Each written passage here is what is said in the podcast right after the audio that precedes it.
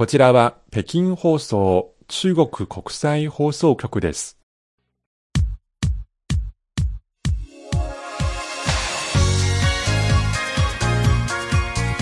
皆さんこんばんは。ハイウェイ北京中国情報ラジオ火曜日ご案内の大正円です。こんばんは、西宝です。9月21日火曜日、中秋の名月です。はい。え皆さんのところ、今夜素晴らしいお月さん見えるかしら、うん。え今日の北京はどうなのか、また改めて来週ご報告いたします。はい。さて、この宇宙、空と関連する話題ですが、連休前に中国では本当に嬉しいお帰りなさいということが言えましたよね。そうですね。だいたい3ヶ月間宇宙に滞在していた中国の3人の宇宙飛行士。今、もしかして中秋の名月を楽しんでるんじゃないかと思いますね。彼らも隔離中のようですけれども、はいまあ、コロナで隔離じゃないんですが、やっぱり宇宙という遠いところから地球に戻ってきた後には隔離もとても大事らしいですが、はい。まあ、とにかくどこにいても、えーそしてどのような天気であっても、このラジオをお聞きのリスナーの皆さん、そしてご家族の皆さんはすべて無事で、えーそしてもしよければ楽しい、そして綺麗なお月見ができるよう、北京から祈っています。はい。ということで、今週の番組のメニューをご紹介しましょう。まず、2本立てで旬な話題をお送りいたします。はい最初は、もう宇宙のお便りですね。はい、えー中国の3人の宇宙飛行士、3ヶ月間にわたる宇宙での滞在についてご紹介します。後半は中国最後の秘境と言われている中国のバミューダトライアングル人石未踏だったところに初めて探検隊が実地調査に入ったとはい。いう最近の大きな発表がありました。それにフォーカスしてお伝えいたします。はい。そして番組の後半 CRI インタビュー、新学期を迎えた若者に、えー日本の長老の方から若者へのメッセージ預かっておりますのでご紹介いたします。早稲田大学元総長の西原春夫さんのインタビューの続きをお届けします。以上のメニューでどうぞ今日も最後までお聞きください。火曜ハイウェイです。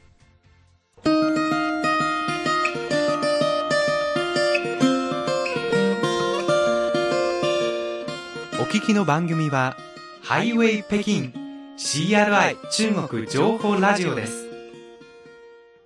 ハイウェイ北京中国情報ラジオ火曜日のご案内は私、大正円と西宝です。ここから旬な話題です。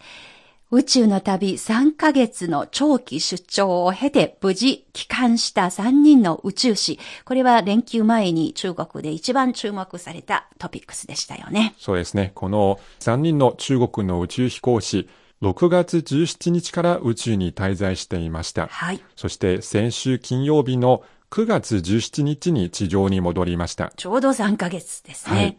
3人とも健康状態が良好だということです。はい。ちなみに宇宙での滞在期間90日間、これは中国人宇宙飛行士による宇宙での滞在記録を更新しました。はい。どのようなことをこの3ヶ月でやりましたか？はい、3人の飛行士は宇宙で2回船外活動を実施しました。はい。その船外活動で中国独自の宇宙ステーションの設備の取り付けとか点検、それから中国が開発した宇宙服の機能のチェックなどをしました。はい。まあ、今回は初めて彼らがこういう形で長期の滞在ですので、宇宙ステーションの自分たちが暮らすスペースのその内装、さらに様々な実験室だとかのその内装、はいえーそれからですね、様々な実験するための環境を整える、そういう基礎的な作業が随分たくさんやっていたようですね。はい。まあ、無事戻ってきて本当に良かったと思います。はい。えーいろいろたくさんのこの後のことも待っているようですね。そうですね。久しぶりに地上に戻って、まず重力が変わりますね。はい。それから気圧とか気温、食べ物など、改めて慣れる必要があるものがたくさんあります。はい、そうですね。はい。皆さんが宇宙に滞在していた間にちょうど9月1日、中国では新学年が始まる時ですので、はい小中学生の皆さんとつないで特別授業をしたり、えそれから香港のやっぱり子供たちと行進行事もやっていたりとか、はいまあ様々な一般向けの発信もしていました。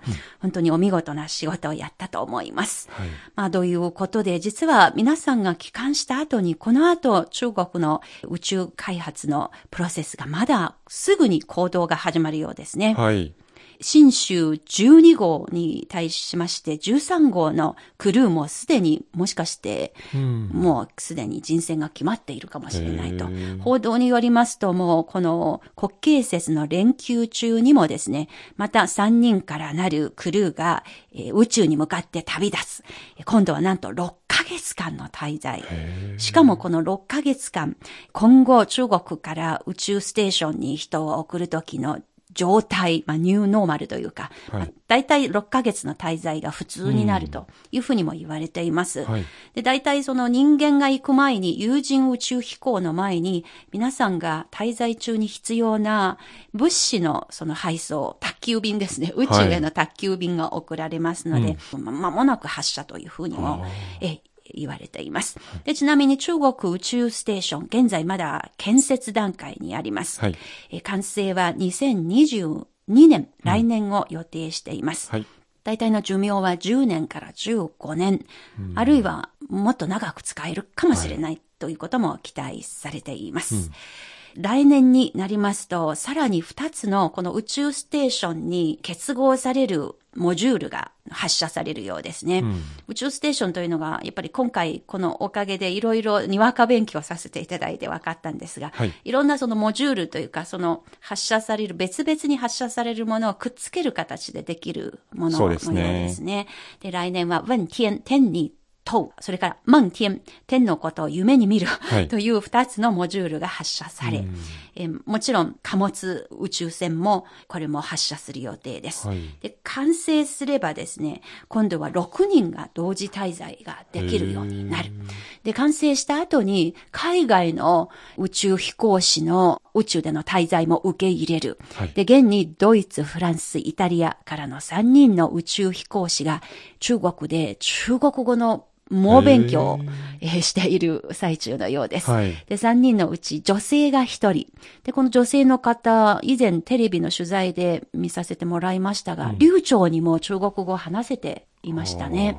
その中国の宇宙ステーションのはい操作システム、全部中国語ですので、皆さん中国語を勉強しなければなりませんね。ということになってますね。はいで、ちなみに、今度国慶節に発射予定だと言われている3人のクルーのうち、女性が1人いる。はというふうに言われています。で、ちなみに、あの、最小人数宇宙ステーションで長期滞在の時は、3人が標準的なスペックのようではあ、どうしてもやっぱりチームワークの時には3人でなければいけないというふうな説もあるわけですね。まあ、とにかく、まだいろいろこれから作業しなければいけないことたくさんありますが、はい。まあ、この6ヶ月も滞在するとなると、ん。帰ってくるのは季節随分変わりますね。そうそうですね。6ヶ月滞在して、まず、あの、西暦の新年は宇宙で過ごします。はい。しかも来年の、まあ、中国の旧暦の新年、お春節も宇宙で過ごすことになりますねとい。うことは、冬のオリンピック、彼らは宇宙からそうですね。応援してもらえるかもしれな。ないるほど。はい。ですね。さらに、春になりそうですね。はい秋、冬、春。もしかして空から日本の桜前線どう変わっているのかあ、ーもしその風景が見えたらぜひ報告してほしいなと 思っていますね。そうですね。まあ、いろいろなことがあります。で、ちなみに中国は新州5号の初めての有人宇宙飛行から、はい新州11号、1号までですが、はい11人の宇宙飛行士が14回にわたって空の旅を経ました。すごいですね。今回また3人ですので、もう14人になる。今度また3人になるので、17人になるということになりますね。そうですね。一つのサッカーチームになりますね。はい。宇宙サッカーチーム、ドリームチームが完成できそうですね。はい。まあ、ということで、また宇宙の動き引き続きお伝えしてまいりたいと思います。はい旬な話題の1本目でした。ここからご紹介するこちらのトピックスは、中国の英字新聞、チャイナデイリーが日本語で刊行するチャイナウォッチ9月号の記事を参考にしています。チャイナウォッチは毎日新聞社と提携して、毎日新聞社により首都圏の購読者を対象に配布協力を行っています。今度は宇宙ではなく、もっぱら中国の誰も行ったことのない秘境と言われている場所での探検ですよね。はい。皆さんもご存知だと思いますが、世界にはバミューダトライアングルという場所があります。もう小学校の時にいろんな報道で見て、もうすごく神秘的で憧れているというか怖いなと思いながらはい見ている場所ですが、はい。それが今中国にもあるということですか？そうですね。あの、中国のパンダとか辛い料理で有名な四川省。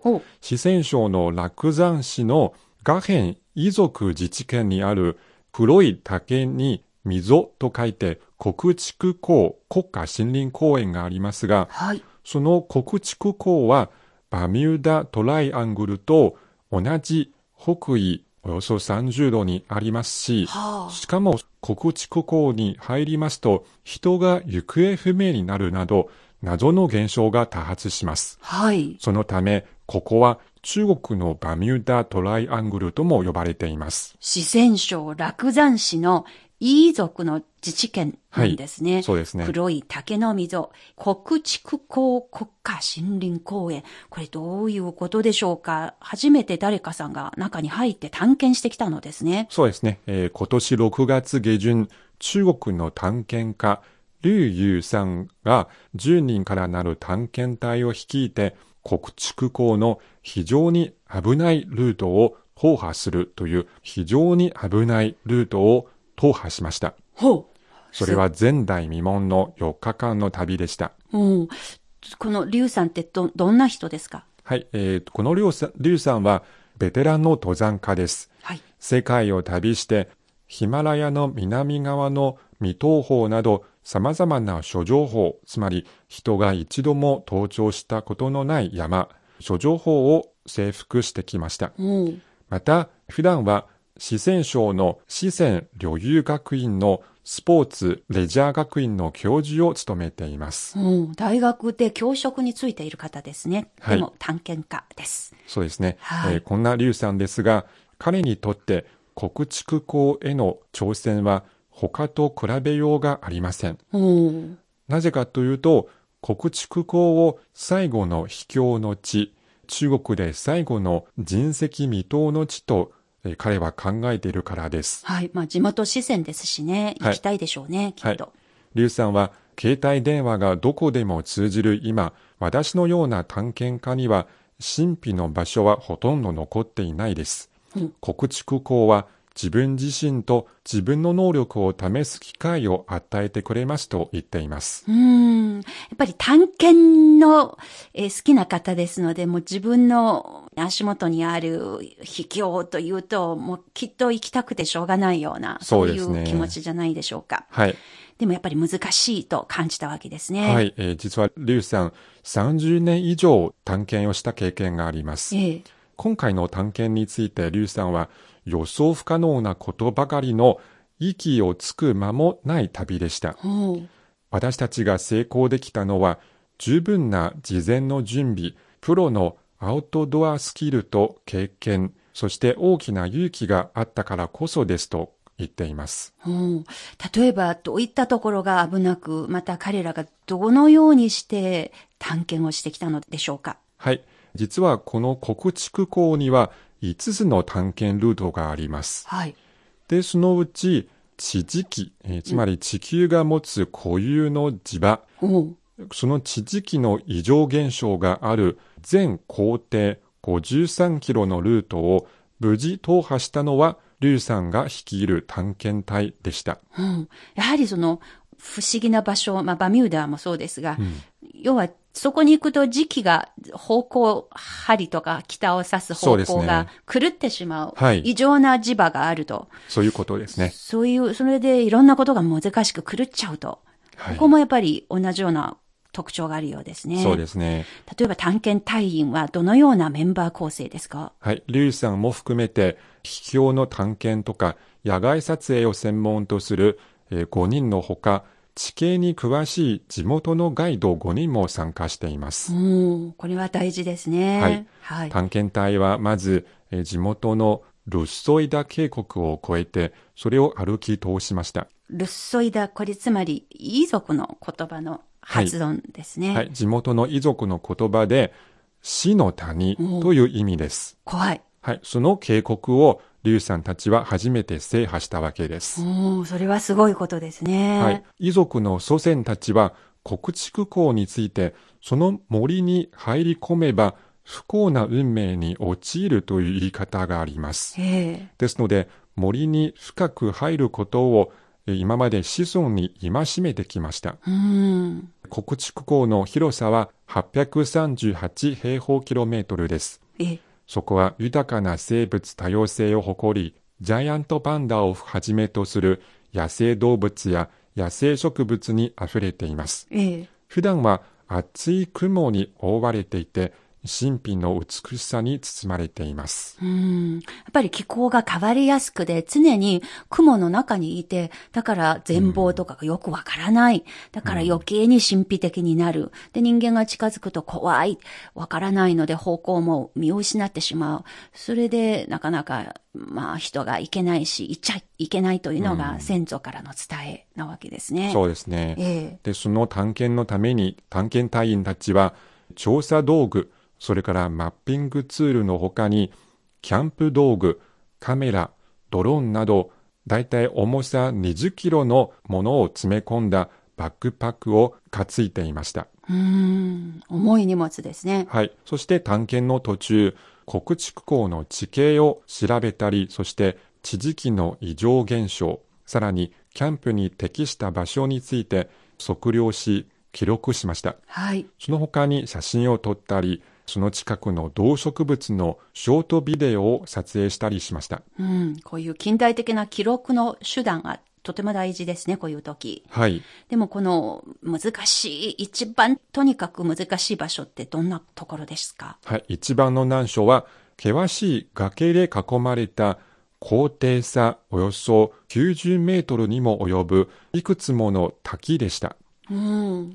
記録によりますと、以前はその滝までたどり着いた探検隊は、そこで諦めざるを得なかったということです。ええ冒険を続ける唯一の方法は、谷の底までどうやって降りるかを突き止めることでした。うん。まあ、たくさん滝があって、しかもそれがもう段差があって、ずっと山の高いところからずっとその谷底まで滝で続いて、なかなか人間が降りていけない。気候もあんまり良くないので、状況がわからない。それが一番の難関でしたね。そうですね。えーそのためにガイドたちは何時間もかけて森の中を歩き回って近くの山を越える方法を探しましたが、はい。複雑な地形と環境がそれを許さなかったということでうす。ん、難しいんですね。ですのでガイドはこの旅をここで諦めようと言いました。はい。でも、リュウさんは近くの絶壁から120メートル降りようと提案しました。はい。それはかなり大胆な行為でしたが、リュウさんはガイドたちに一緒に降りようと励ましました。うん。ここでも強引に引っ張り出しましたね。そうですねみんなを一緒に行きましょうと。はい。はい。それでリュウさんと他の4人の隊員は5人のガイドたちにロッククライミングのロープの使い方、それから降りることに必要なその他の道具の使い方を教えました。はい。そしてまず重いバックパックを下ろして、それから隊員たちが続きました。ええ降下、まあ、つまり降りること、降下の総距離は持っていたロープの長さをはるかに超えました。おですので、降下は数回に分けなければなりませんでした。はい。谷の底まで垂直降下するのに3時間もかかりました。はい。それについてリュウさんは頑丈な木の根っこを使って降りることもありました。どんな時も安全が第一です。はい。注意しすぎるということはありません。はい。もしうっかり転んで足をくじいたり骨折したりしたら治療のためにいくつもの山を越えて運ばなければならない。それはほぼ無理ですと言っていました。確かにね。はい本当にやっぱり経験豊富な方は安全が常に第一にしているのですね。そうですね。はい。そういうことで大変苦労をして、どんなことが分かりましたか？はい。探検隊は実は機械式のコンパスと中国独自の北斗衛星測位システム、それから GPS 全地球測位システムに基づいた装置を持っていきました。はい。そこで地磁気の異常のある場所では機械式コンパスの磁気の偏差が30度にもなったことが分かりました。もう全然狂っちゃいますね。はい。ですので、リュウさんは、これは異常な現象。この謎を解くため、すべてのデータを地質学者に渡したと言いました。うん。早くそこからデータを分析して解明されたことをはい早く公開してほしいですね。はい。頑張ってほしいです。はい。えーつまり、この地域の地磁気の異常が、機械式コンパスの誤動作を引き起こしていると、リュウさんは指摘しています。衛星を使ったナビゲーションツールがなかった時代、人は山の奥に入ると、道に迷ってしまうことがよくありました。はい。これについてリュウさんは、私たちの探検の成功で、ルソイダ渓谷はもう死の谷ではなくなったと言いました。はい。そしてこのように説明しました。はい。地磁気の異常のため、国畜港では簡単に道に迷ってしまいます。ロッククライミングがうまく、体力もつけ、危険な状況も冷静に対処できる能力を備える必要があります。はい。さもなければ、一つのアクシデントが死につながる可能性がありますと言っています。やはり、リュウさんは、常にまあ危険と背中合わせにいるということを意識して、この探検活動を全うした。ということがよくわかりました。はい。前張り、あの、登山が好きな方になぜ山に登るかと聞きますと、そこに山があるから、というふうに答えたのが有名な話ですが、はい。これは劉さん、探検家の劉さんにとっても、やっぱりそこは、あの、人石未踏の地があるから行きたいということですが、やっぱりこういう報道とかを読ませてもらいますと、なんとなく思い出したのは、はい。宮沢賢治の書いた風の又三郎、その中にもやっぱりその危ない渓谷に子供たちが一緒に遊びに行って、そして馬を見失ってしまって、はぐれはぐれになって、そしてもうこれ生きて帰れるかということをすごく心配になって、そういうことが描写されていましたが、もしかして、風の又三郎の中の渓谷がこの四川省の黒い竹の溝のあの風景と似てるのかな ということをそうですね。思い出しながらこの記事を読ませてもらいました。はいまあどういうことって、いや、やっぱり秘境があるということは地球上に神秘的なことあることは悪いことじゃないなと。はいまあわからなくてもいいので、まあとにかく私たちのそんなに遠くないようなところにまだいっぱいわからないことがあるということを教えてくれた存在でもありますので、はい。それもそれでいいんじゃないのかなとも思っています。そうですね。今週の旬な話題でした。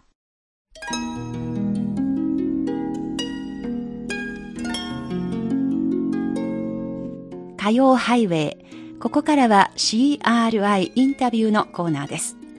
今日は新学期を迎えた若者に日本の長老の方から若者へのメッセージ預かっておりますのでご紹介いたします。早稲田大学元総長の西原春夫さんのインタビューの続きをお届けします。ずっと長時間お話伺わせてきましたけれども、本当に93歳とは思えないような、あの、とっても、あの、わかりやすくお話、まあ、電話越しでお顔が直接見えていないんですけれども、最後になりますが、ぜひぜひ、この健康長寿、西原春夫さんの場合は、どうやってそれが実現できたのか、分かち合わせていただければと思います。あのね、私はね、世の中の人々はね、例えばストレスがない方がいいんだって言ってるでしょ？ええで、確かにストレスがもう大きすぎると、ノイローゼになったり、いろいろな体がおかしくなるってことはあり得ることなんですよ。はいと。ころがね、ストレスっていうのはある程度いるんですよね。おーまあ、中国語では適度な緊張さという言葉がありますが。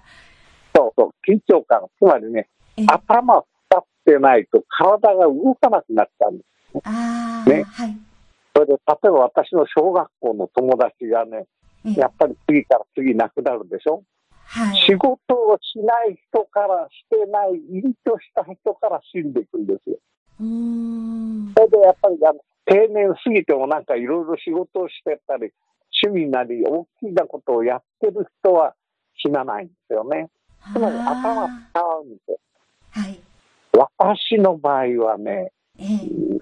だからこの若い時からね、スポーツのあの運動部のリーダーをやってましたから、中学生からはい。ずーっとその運動部のリーダーを中学時代、高校時代、大学から監督をやり、うん。そういうことをやってから、大学に入ってから、その、ちょうど、あの、ちょうど、その、中国でもいろいろな運動があったけれども、あの、日本では大学紛争という大変な、それをその、第一線で、えーこれに対応する役職をやらされ、工学部長をやらせ、総長をやらされ、ええ。組織の長、そういう中でですね、頭を使うことがもう朝から晩まで頭を使う訓練を受けてきたんです。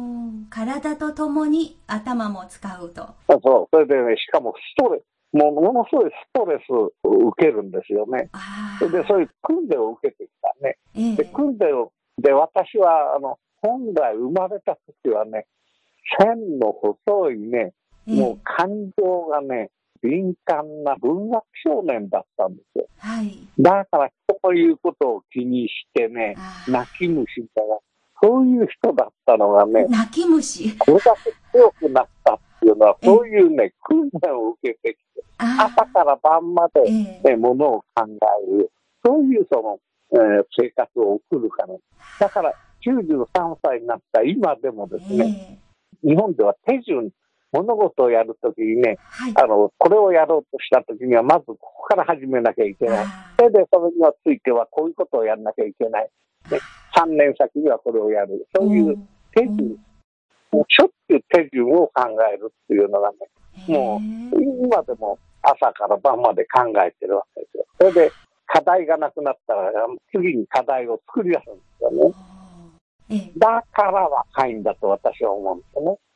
つまり頭を使うことによって体中の細胞がこう湧き立ってくると、そうするとその体もええ元気になってくるんだ。そんな風に思うんですね。これ、体、そして頭をずっと使うというコツなんですが、もう一つそのエモーションというか感情という面でお伺いしますと、まあ、人生には喜怒哀楽はつきものですけれども、93歳という長生きすればするほどおそらく失敗とか挫折とか愛する人との別れなど、まあ、そういう悲しい体験もそれだけ多く体験しているように思いますけれどもそういったような体験と例えば西原さんの場合はどうやってそういう体験と向き合ってまたその中から立ち直ってずっと健康で元気さを取り戻してこられたのでしょうか？そうですね。これはね、例えば先ほどお話したように、あの、若い子供の時は、その、えー涙もろい多情多感な文学少年えのままだったらえね、えいろんなその、例えばいろんな災害が起こった時に耐えきれなかったでしょうね。今日の私はなかったと思うんですよ。はいで、それがそういうものに耐えられる力をつけてきたことがそれを防いだっていうことは確かに言えるけど、それだけじゃなくて、ええ。そういう中で私がね、だんだんとこう、思いを強くしたのはね、ええ。すべてはね、天のシナリオなんだっていう感じなんですよね。アジアじゃ神様じゃなくて天なんですよね。はい。つまり、一種の天命とかね、宿命とかね、あしょうがないわけですよ、災いがあできて。そういうのはね、これはもう天命なんだ。だから、いいことも悪いことも天のお指図なんだということを感じるようなことが積み重なってきたんですね、私の場合はね。ええ本当にいいことも悪いこともね。ええ従って、だんだん年を取るにつれて、感情が少し鈍くなってきたこともあるかもしれないけれども、はいすべては天の指図なんだと。うんね、嘆いてもしょうがない。ねう、んそれをこう超えてしょうがないんだというふうな観念がだんだん強くなってきたから、喜怒哀楽を超えられるというふうに思う。あと同時に私、その線の細い文学少年ですからね、あはい対立とかね、ええ喧嘩とかね、そういうのが嫌なんですよ。自分も嫌だし、あそれから人が喧嘩するのを見るのも嫌なんであすね。はいそういいうことはね、どっかでだんだんそういう周りで喧嘩があったら、それを止めたくなるような、そういうだんだんと経験を積むと、それがしたくなってきたりなる。そういうところがあるわけですね。したがって、その、その喧嘩が嫌だっていうようなところから、その、自ら相手方をゲゲーッとその、罵ってやっつけたりすることは、えー、もうしない。ですね。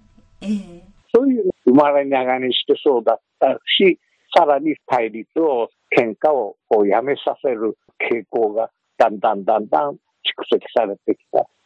だから、東アジアを戦争のない地域にしましょうよっていう提案をする。そういうのもそれから出てきたのかなというふうに思うんですね。なるほど、ね、で、それはまた別のね、例のその彫刻の理論。対立してる次元では対立は簡単に解決したら、一つ高い次元に立とうよとね。そうするとですね、ええ、物事は解決できなくても、それが戦争に至らないようにすることができる。というふうに考え、ね、安全保障の理論っていうのは今どこの国でも敵が攻めてきたらどうやって国を守るかが安全保障の本旨なんだということを誰もが認めてるわけですよ。だからこそ軍事力を持って、えー、軍事力を拡張して、それで他国が攻めてきても防衛しようということをやるわけでしょ。ね。考えてみるとね、敵が攻めてきたらっていうことはね、敵を想定することになるんですね。作り出すことになるんですね。はい。それはね、かえって敵をね、敵に回しちゃうんですよね。そうですね。という側面が。確かにね。と強めちゃう側面が。ええ。そこでね、私が考えたのはね、攻めてこないようにすりゃいいわけですからね。はい。ね。はい、攻めてきても、あの、負けないっていうことはね、それより先にせめて来なくすればいいわけでしょ？そうですね。心配をなくすわけですね。まさに93年の知恵が凝縮されているこの彫刻の理論でもありますが、これが世界でみんな一人一人これを受け入れるようになれば、本当に大きな世界の高級的な平和につながる、そういう大きな貢献が期待されるわけですね。最後の質問になります。世界平和にももちろんつながりますが、人間という一人の個体が生きている。その究極のところ、人間が生きていることの意義、何のために生きているのかという哲学の質問になりますが、その辺について西原先生はどうお考えでしょうか？はい、わかりました。あのね、私はね、人間っていうのはね、威張ってるけれどもね、全全く偶然にこの世に存在したわけですよね。ね。はい。全く偶然にね。ええ、それで、つまり考えてみれば、偶然に与えられたのがこの人生だ。ええねえー、全く偶然なんですよ。はい、だからどう過ごそうと勝手だと言えば勝手なんです。はい、ただね、はい、人生っていうのは、たった一回しか与えられないわけですよ。はい、数十年ね。はい、長くても百何年ね。はい、数十年。たった一回しか与えられない。私はこういうふうに考えてるんですね。えー、自分がこの世にあるということの意義、存在意義っていうんですね。